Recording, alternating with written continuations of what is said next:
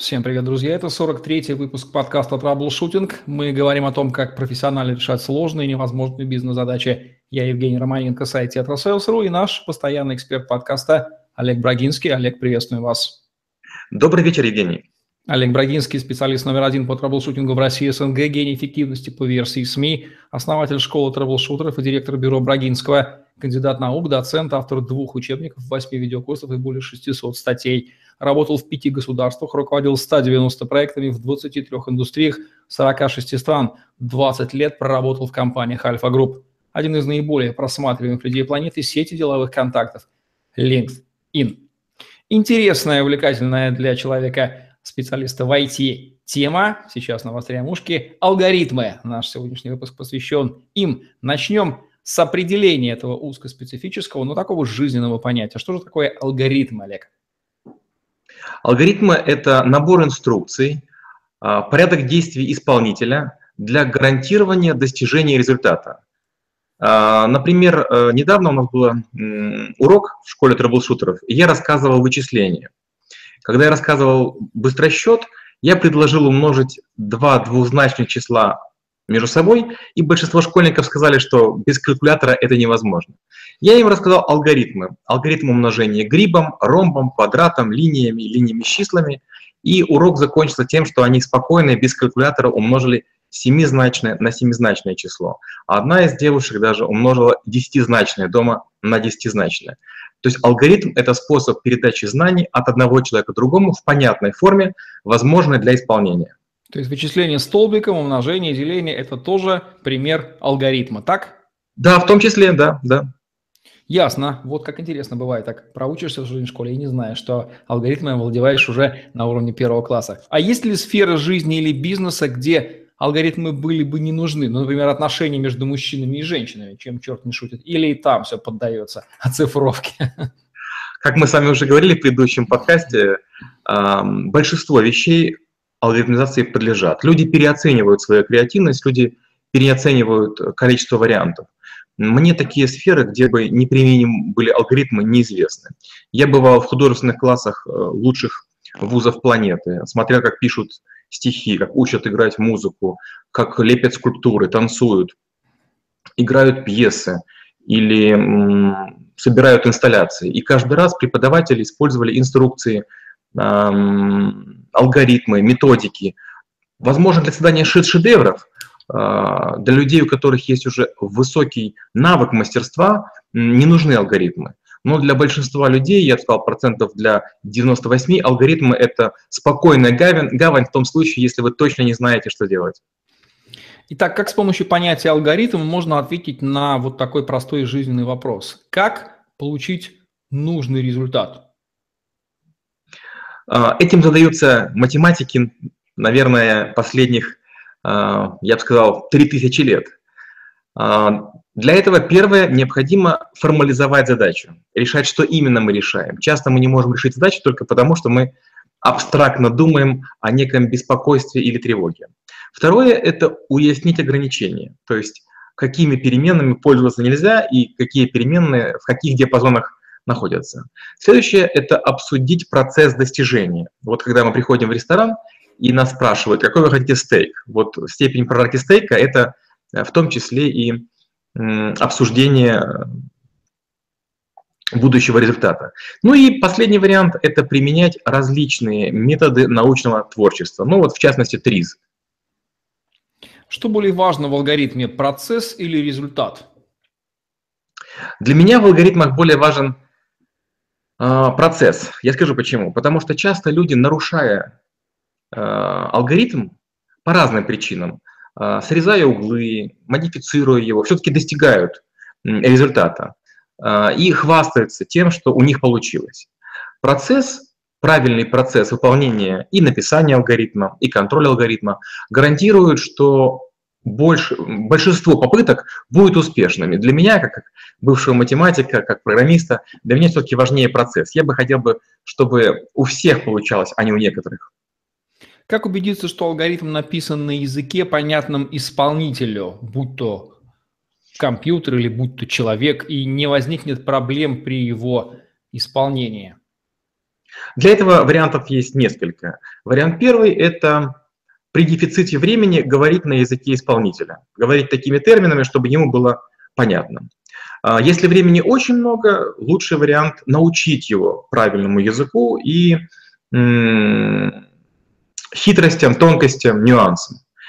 И третий подход, если вам важно получить результат, если важны последствия, если масштаб огромен, если ситуация опасна, то провести имитацию алгоритма на безопасной территории в дружной среде.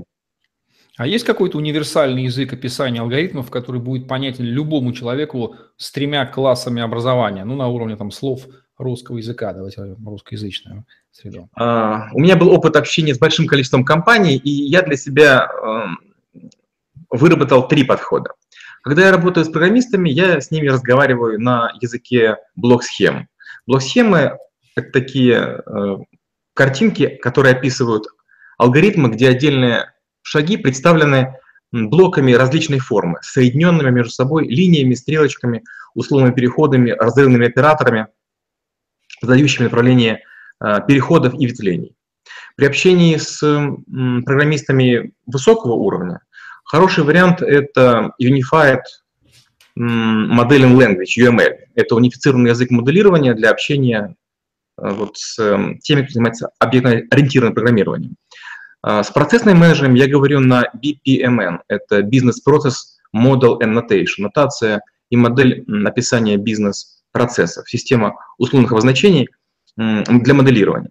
Но э, есть такая штука, мы называем ее макинзиатка, из того, что я с этой компанией имел дело – с ней работал. Макинзиатка – это простейший способ описания бизнес-процессов. Это лист, где у вас слева участники, справа количество их участия, длительность, посередине называется бассейн, по которому это участники плывут, и любое действие – это кружочек, а, а связи между ними – это стрелочки с вероятностями того или иного события. Вот, пожалуй, третий вариант – макинзиатка на жаргонном языке, она будет понятна ну, даже, даже деткам.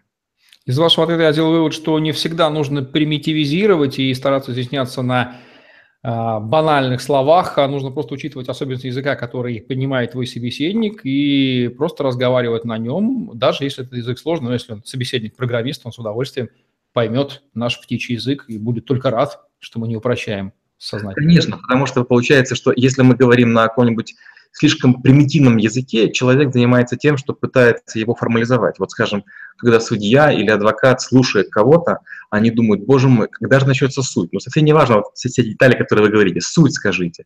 И из длинного пятичасового рассказа может родиться буквально 3-4 предложения, которые точно передают суть, и один адвокат другому моментально ее передаст. То же самое с программистами. Можно объяснять кучу, кучу часов, а потом программист программисту скажет, там, не знаю, там, инкрементирует такое-то свойство такого-то объекта. Все. Есть понятие план работ, алгоритм, инструкция, регламент. Вот чем алгоритм отличается от этих родственных, близких, но тем не менее все-таки более специфических понятий? План, инструкция, регламент. План – это перечень задач к исполнению. Инструкция – это, инструкция – это очередность действий или поступков. А вот алгоритм – это именно порядок шагов. Ключевое слово «порядок». Раньше говорили последовательность, но в жизни многое параллельно, поэтому это нужно учитывать. Выполнение плана исследованием инструкциям не гарантирует результат. А алгоритм в большинстве случаев должен приводить э, к положительному завершению, потому что вариативность учитывает, что повышает вероятность успеха или снижает э, вероятность неудачи. То есть алгоритм – это наиболее надежный сценарий, ну, такой путь к результату. Вот, например, если мы возьмем телефонный скрипт, он пишется очень близко к смыслу алгоритма, там все шаги просчитаны, и если то, то туда, если то, то туда, если то, то туда, если то, то туда. То есть никакого варианта, могущего потребовать включения мыслительных ресурсов исполнителя, которых у него может не оказаться в данный момент, да, их нету. Алгоритм все просчитает, так?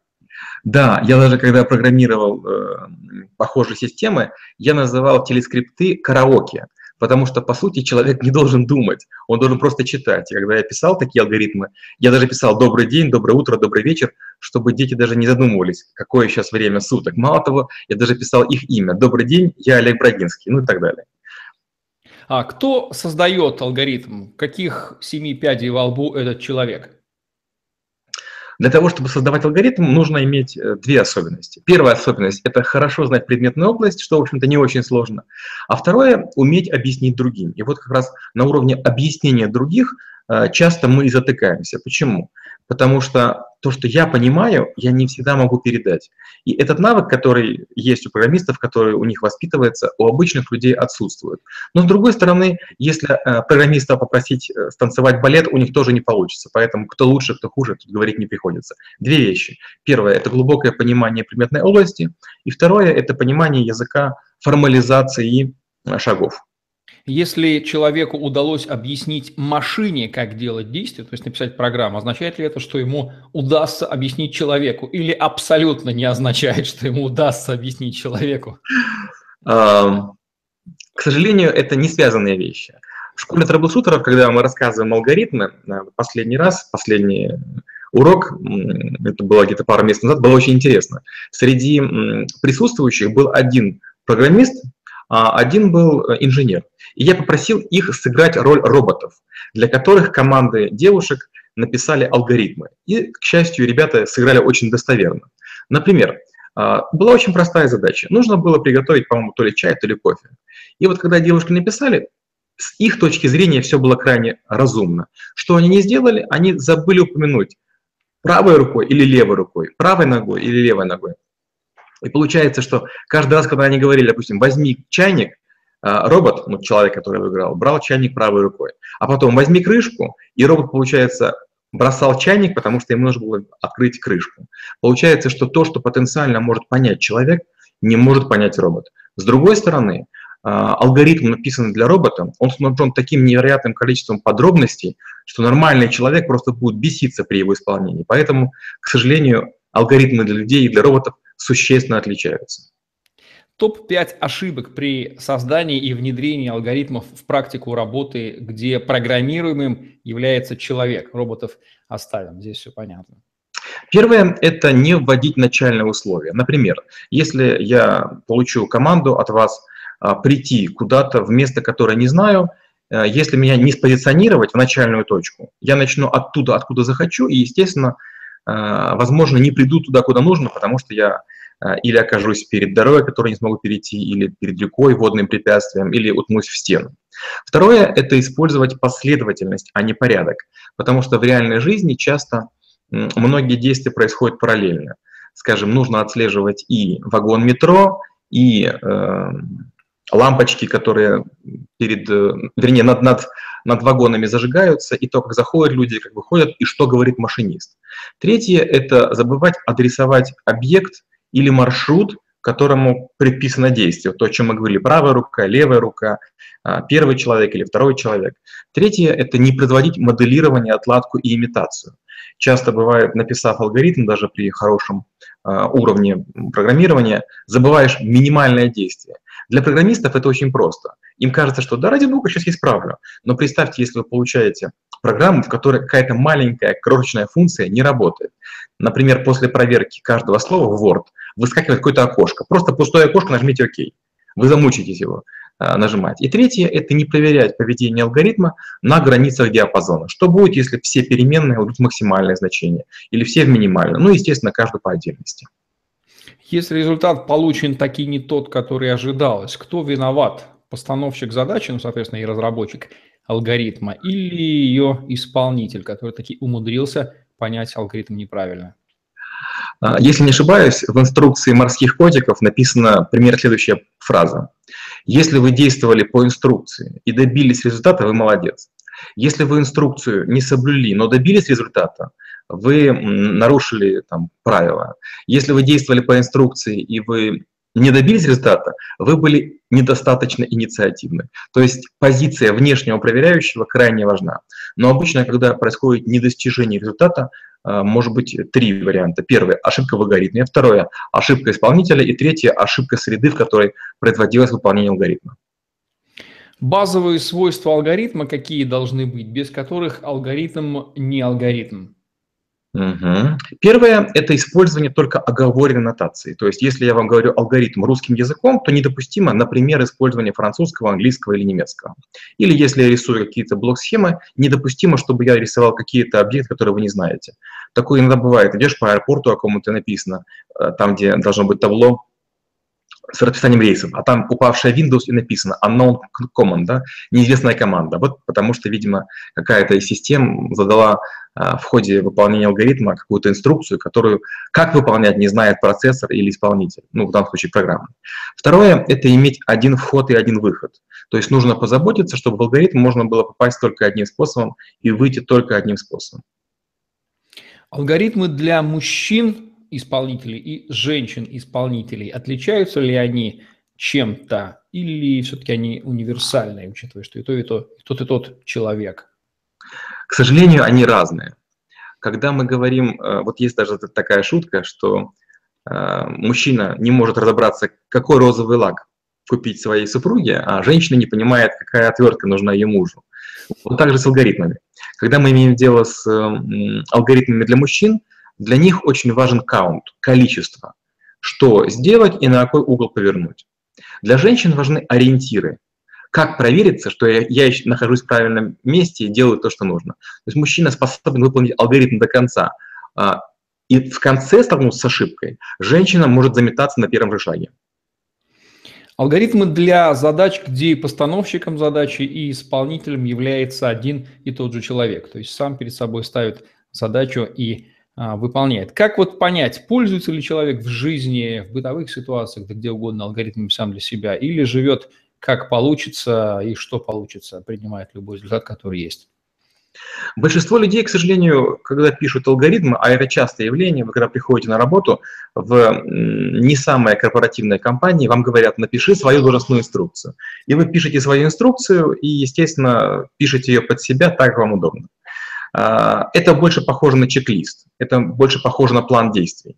А, человек, который пишет алгоритм для себя, он редко напрягается.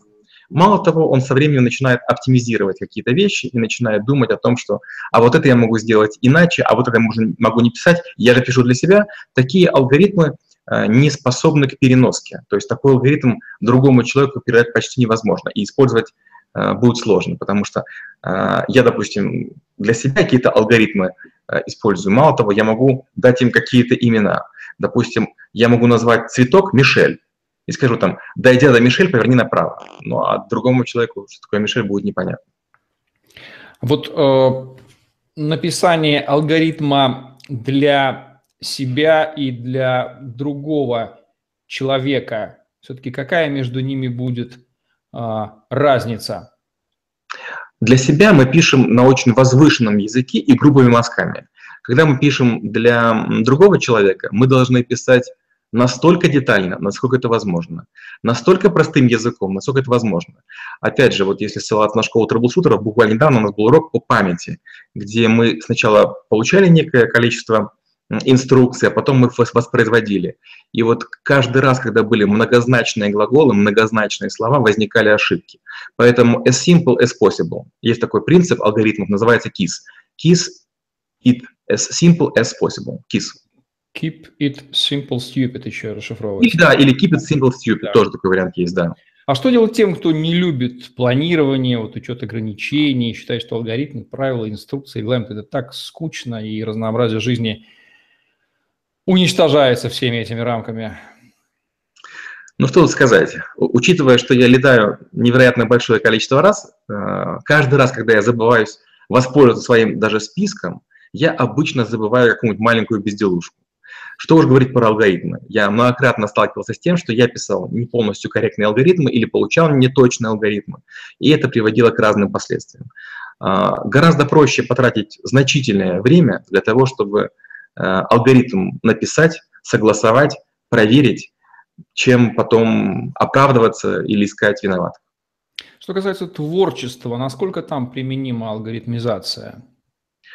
А, вот про чистое творчество мне сложно говорить, но я приведу опять же пару примеров. В последнее время все больше и больше я слышу лестных отзывов про свои статьи. И причем мне даже бывает обидно. Часто говорят, ну это же Брагинский, он программист, он написал алгоритм. И вот некоторые куски моих э, статей, некоторые куски моих выступлений трактуют так, что за меня пишет робот. И с одной стороны, это вроде бы оправдывает, почему я хорошо пишу, а с другой стороны, как будто бы отнимает у меня авторство. Я действительно использую в творчестве алгоритмы, я повышаю вероятность успеха. А, я знаю многих эм, математиков, которые работают на известных музыкантов. Я знаю многих математиков, которые э, работают в фармацевтических э, различных компаниях. То есть алгоритмизации творчества подается. Другое дело, что люди, которые не знакомы с алгоритмизацией, они говорят, люди же не роботы. Вот в последнее время недавно была переписка с одной очень известной актрисой, которая попросила некой помощи, я написал алгоритм, она мне ответила, ну, если бы так все было просто, все были бы гениальные, как я. Я решил не отвечать. Как избежать чрезмерной, э, чрезмерной алгоритмизации в мелочах, особенно в бытовых, чтобы не прослыть роботом с занудой, от которого шарахаются люди, и женщины разбегаются в ужасе, мол, ну невозможно с ним находиться, у него все прям просчитано там. Я для себя выбрал такой подход. Я использую алгоритмы, но их не оглашаю. То есть я, когда навожу порядок или когда там что-либо делаю, я показываю результат. То есть я научился скрывать трудности, научился скрывать способ достижения. Я просто прихожу, нейтрально говорю, вот получилось. А вот когда люди начинают с тобой работать в твоей команде и видят, как все происходит, они говорят, а проще сделать нельзя? Я говорю, попробуйте. Две-три попытки, и получается, что команда из 5-6 человек, действуя абстрактно, не достигает результата, а вы, действуя по каким-то своим алгоритмам, его достигаете. И команда очень быстро перековывается. Кстати, вот алгоритмы для одного исполнителя и для группы исполнителей. Группа вообще подается алгоритмизации? И какие там сложности по сравнению с а, алгоритмом для одного человека? Замечательный, очень, очень, очень глубокий вопрос. В чем разница? Разница в том, что если есть команда, слаженная команда, и каждый человек играет постоянно одну и ту же роль, такой команде легко написать алгоритм. Почему? Потому что команда на уровне исполнения и взаимодействия сгладит многие шероховатости. Но представим, что одного члена команды нет. И тогда возникнет некое перераспределение. И вот тут-то плохой алгоритм и вылезет. Или новичок неправильно себя покажет, или взаимодействие сломается, или кто-нибудь из старичков, выполняя не свою роль, выполнит ее иначе. Как обнаружить, что алгоритм действительно плох, а не в исполнителях дела, то есть проблема на его уровне? Сколько попыток нужно его внедрение предпринять, чтобы заподозрить именно вот эту гипотезу, проверить, что алгоритм плохой? Ну, у меня таких примеров есть несколько. Первое, когда я пытался стать первым в LinkedIn, я провел 763 эксперимента. То есть я написал 762 плохих алгоритма. Получается, после переписывания какого-то блока текста я падал э, в просмотрах. А, похожий подход я использовал почти 280 дней – каждые сутки я пытался в YouTube что-нибудь сделать. То есть я каждый день делал видео и пытался найти алгоритм, вот как, где, что размещать. Третий вариант, я пытался работать с Instagram. А, это среды, как такие социальные сети, чем хороши? В течение суток они дают тебе обратную связь. При общении с людьми, при общении с клиентами обратная связь наступает не всегда. Но получается, что для того, чтобы проверить алгоритм, нужно быть готовым совершить его полный перебор. Например, была такая ситуация, меня попросили, буквально мой там дембельский аккорд был в одной из компаний, попросили написать алгоритм определения того, что компания покинет финансовую организацию. Задача считалась нерешаемой только потому, что было большое количество перебора. И вот совершив все переборы, получается, я построил алгоритм полного перебора. И полуруками, полумашиной его сделал. И получается, что э, если бы я не проверил все алгоритмы, я мог бы найти неоптимальный алгоритм. Иногда алгоритм считается хорошим только потому, что не найден более оптимальный. Есть ли какие-то нестандартные ситуации или нестандартные, нетривиальные способы применения алгоритмов там, где обычный мозг даже не заподозрит, что можно этим инструментом воспользоваться? Да, и опять же, хороший пример для этого ТРИЗ. Например, есть такой метод, называется метод фокальных объектов. Например, мы хотим усовершенствовать, скажем, микрофон. Он у вас так превосходный. Допустим, хотим усовершенствовать. Что мы берем? Мы берем, скажем, три фокальных объекта, каких-нибудь, любых. Например, зебру, холодильник и, не знаю, трактор. И теперь мы как будто бы ограничили зону, в которой будем взаимодействовать. И придумываем теперь, какие есть три свойства у зебры. Допустим, полосатая, не поддается дрессировке, что-нибудь еще. И потом мы придумываем, что может быть общего со свойством зебры и с микрофоном. В чем преимущество такого подхода? У нас в голове примерно 10 тысяч объектов. И если мы будем абстрактно о чем-то думать, у нас будут какие-то случайные пары возникать в голове, и мы не сможем их отработать. Мозг не цепляется. Но только мы сказали зебра плюс микрофон, мы сузили область поиска. И применив алгоритм сужения области поиска, мы быстрее приходим к решению. Алгоритм, алгоритмика, написание алгоритмов – это все-таки царство для логиков. Но вот есть ли некие национальные особенности или особенности национальных алгоритмов, если можно так выразиться? Или в данном случае язык универсален, и что в Китае, что в Америке алгоритм будет работать при наличии базовых свойств у человека – мозга, ушей, глаз, языка? Разница есть, разница есть. Ну, Опять же, наиболее фанатичные алгоритмизаторы – это американцы. Американцы рисуют обычно квадратики, обычно стрелочки, обычно параллелизм, и у них такая как будто получается елочка, симметричные алгоритмы справа, слева такие уходящие в разные стороны квадратики. Они не углубляются в то, что делает человек. Японцы, наоборот, их интересуют действия. Они пишут такой как будто бы рыбу, кто где что когда делают, кто с кем взаимодействует. Очень интересно работают китайцы. Китайцы большую часть времени думают над тем, как задействовать большее количество людей, большее количество энергии, большее количество каналов, больше всего. Арабы, а, когда говорят про алгоритм, они говорят так, ты не умничай, скажи, кого нанять. Да, интересно, действительно, все-таки мышление людей отличается, можно понять, только общаясь с ними. Рекомендации под финал от Олега Брагинского по внедрению и применению алгоритмов в бизнесе из жизни, какие можно озвучить? Алгоритм, возможно, не самый важный навык, который вам может пригодиться в жизни, но чем он хорош? Тем, что потратив 2-3 часа, э, разобравшись, какие есть способы написания, например, блок-схем, вы сможете изменить свой способ мышления. А, есть такой анекдот про программиста, когда ему там, девушка говорит, пойдешь в магазин, купи яйца, и будет хлеб, купи 10. И вот вопрос, чего купит программист, 10 яиц или 10 хлеба? Это классика. Очень часто, не понимая сути, мы получаем неправильное решение. И некоторые свойства алгоритмов в корне изменят суть вашего мышления. Очень простой вопрос, опять же, про яйца. Купи яйца. Если мы уточним, для чего это нужно, то есть мы укажем целевую функцию. Мы хотим яйца перепелиные, потому что приходят к нам подружки, которые занимаются фитнесом, они много не сидят. Вы уже не забудете, потому что вы вспомните, а, яйца, б, там, то, худые подружки. А если не, не говорить, о чем нужен алгоритм, какие у него есть ограничения применения, возможно допущение ошибок. То есть алгоритм дисциплинирует мозг и повышает вероятность того, что вы не допустите глупых ошибок. Вот у меня сейчас мелькнул вопрос на основании этого примера. Не является ли природой претензий мужчин к женщинам, глобальных, я имею в виду претензий, как раз вот то, что женщины очень нечетко умеют формулировать алгоритмы для мужчин или вообще их не умеют формулировать, из-за чего результат не достигается и виновным, естественно, оказывается мужчина. Не в этом ли дело, Олег? Опять же, вы правы в который раз. Причем я бы, что бы тут добавил бы, тут мужское и женское не гендер, а способ поведения. Некоторые творческие мужчины имеют женский тип мыш... Э, мышления. И наоборот, есть такие суровые женщины, которые строят как мужчины. Действительно, женщины думают, что мужчина может догадаться. Но мужчина, привыкший иметь дело с реальными какими-то объектами, а не виртуальными, женщина может в голове придумать рецепт и поймет, что ей нужен там нежирный майонез. А мужчине нужно очень точно знать, на 12 или на 14 винт, там, болт или гайка. Да, в этом, конечно же, большая разница, и, принципиальная разница есть.